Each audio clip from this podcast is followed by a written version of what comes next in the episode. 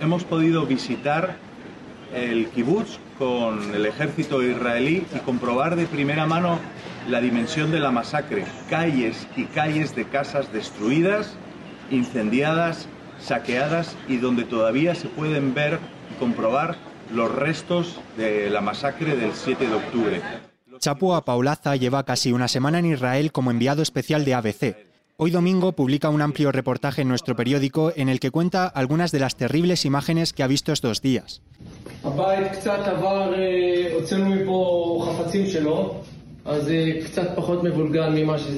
La casa está mucho más ordenada de lo que estaba porque ordenamos aquí todo esto, lo ordenamos. Aunque las comunicaciones cerca de la franja de Gaza no son especialmente fáciles, además de la versión escrita, en ABC queremos que también escuchéis su testimonio en audio. Por eso hoy lo tenemos al teléfono. Hola Chapu, ¿qué tal estás? Hola Manu, ¿qué tal? Encantado de hablarte.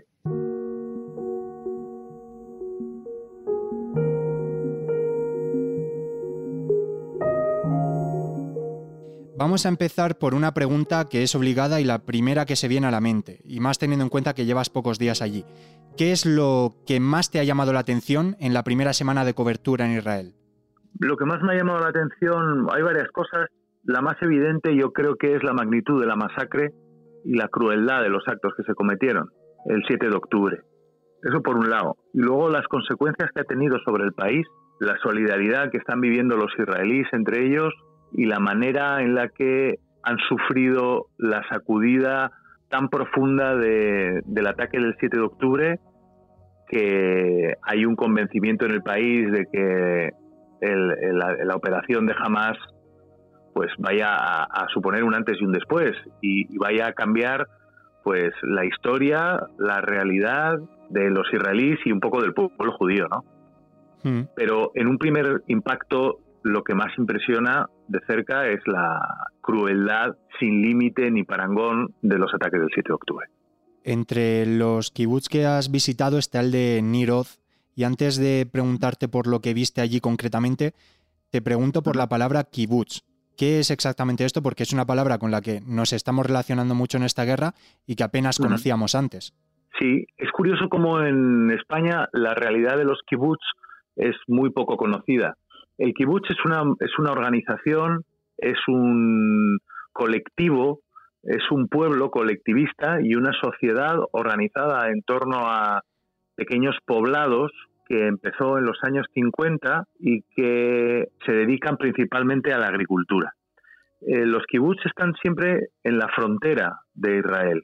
Hay una cosa que se dice en este país que es que si se apagaran todas las luces de Israel y se encendieran sola parte, solamente las de los kibbutz, se dibujaría la frontera de Israel, ¿no?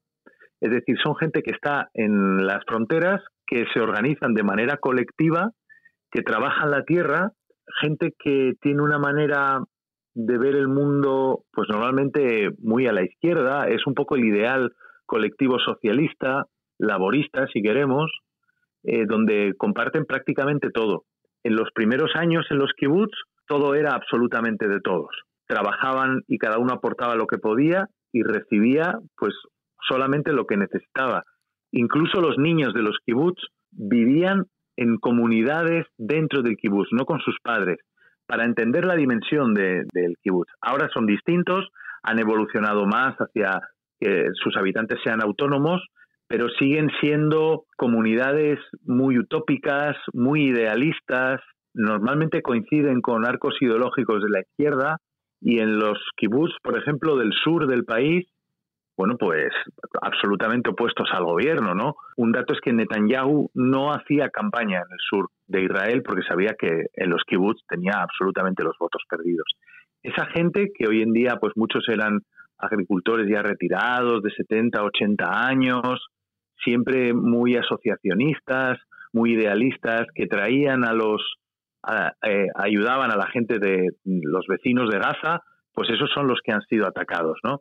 Cuando uno piensa en España en el cliché del israelí como ultrapoderoso eh, maltratador de palestinos, nada puede estar más lejos que un kibutz, ¿no? El, en Niros lo que se llevaron fueron, hablando llanamente, viejos en pijama, ¿no?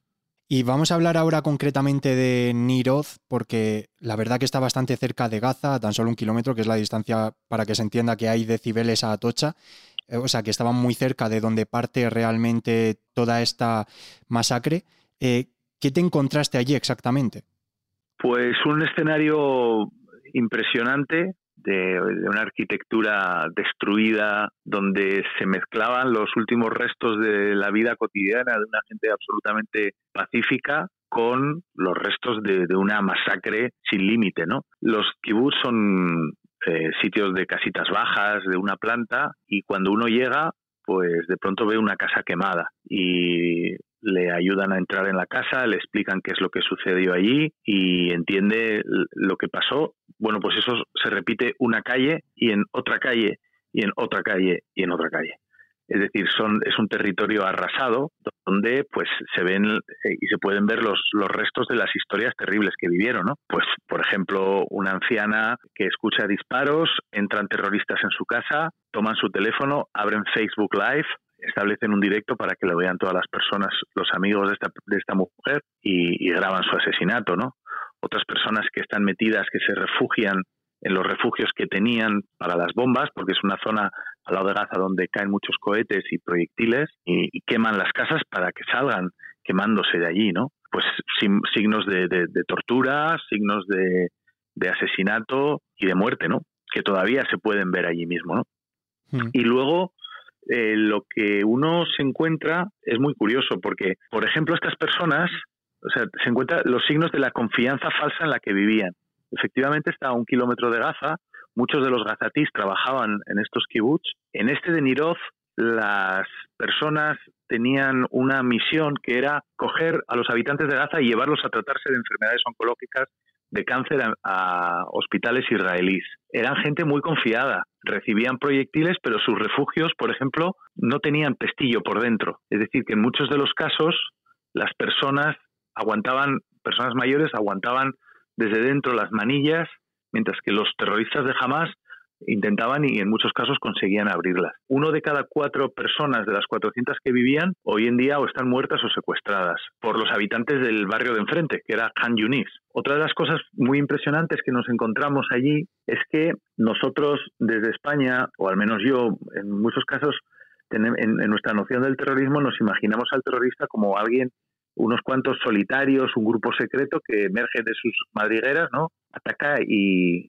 y se vuelve a esconder, ¿no? Al kibutz de Niros llegaron 100, 100, terroristas en sus camionetas, motos y camiones, volvieron a llegar otros 100 una hora más tarde y después llegaron cientos de personas de Han Yunis, que es la ciudad, los suburbios de, la ciudad que están siendo atacados por el ejército israelí en estos momentos y lo arrasaron todo. Eh, siguieron matando, siguieron torturando, robaron con una frialdad que cuesta entender en muchos casos, en las casas que no habían quemado, hicieron vida normal dentro de la casa. Se conoce un caso en el que se calentaron la comida que había que tenían preparados los habitantes de, ese, de esa casa asesinados, se prepararon la comida, se sentaron en el sofá, cambiaron el Netflix a, a árabe, se vieron unas series y luego se fueron, llevándose pues tractores, bicicletas, ropa interior, lo que hubiera es muy impresionante.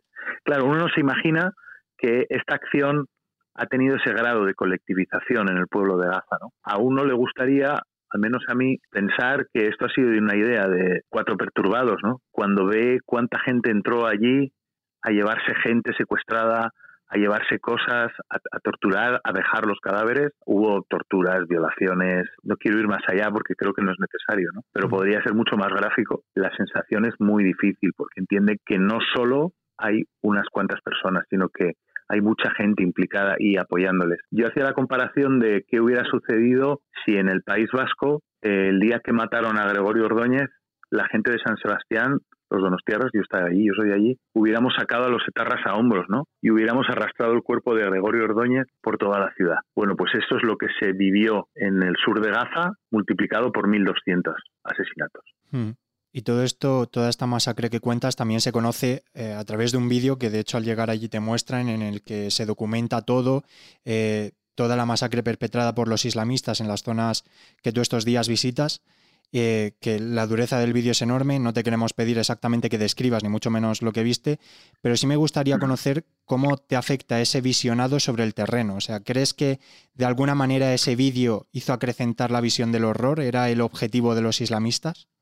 Claro, aquí hay un conflicto, ¿no? Efectivamente, Israel muestra ese, ese vídeo digamos, en off the record, los periodistas tenemos que dejar fuera smartwatches, o sea, relojes, teléfonos y todos los aparatos eléctricos en unas taquillas, porque no quieren que se, que se vea, que se difunda, Israel tiene una relación muy especial con los cadáveres y con los fallecidos, ¿no? Recogen del suelo hasta la última gota de sangre, hasta el último pelo para enterrarlo, ¿no? Hay especialistas en eso. Pero lo que se ve, que tampoco voy a relatarlo, es, yo lo comparo a sentarse y a mirar al mal a la cara, ¿no? O sea, si el mal fuera, digamos, una esfera oscura que se expande con el ser humano desde su nacimiento, desde que somos hombres, hacia el infinito como el universo, y estuviera a, una distancia incalculable, lo que teníamos delante es la misma pared del mal. O sea, son los confines del horror, ¿no? Durante 45 minutos, 55 segundos y 6 centésimas, uno va viendo eh, y oyendo los asesinatos de 139 personas, que solo son el 10% de las que murieron.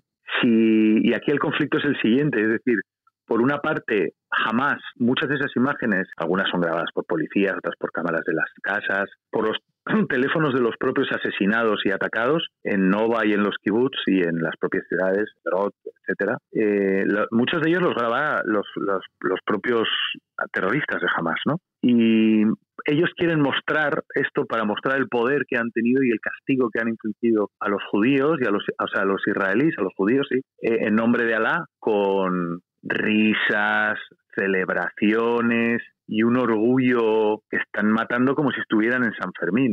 Ellos, eh, por una parte, eso les sirve a ellos para su propaganda, pero por otra parte es necesario, Israel considera necesario que lo veamos, y yo estoy de acuerdo, porque eh, digamos que mm, da una medida más real de lo que fue la masacre. Es una parte de la propaganda de guerra, naturalmente, como también lo fue las primeras imágenes de campos de concentración y de las grabaciones que encontraron de los nazis de los prisioneros judíos de los campos de concentración, aquellas montañas de cadáveres apilados, desnudos y, esqueléticos, ¿no?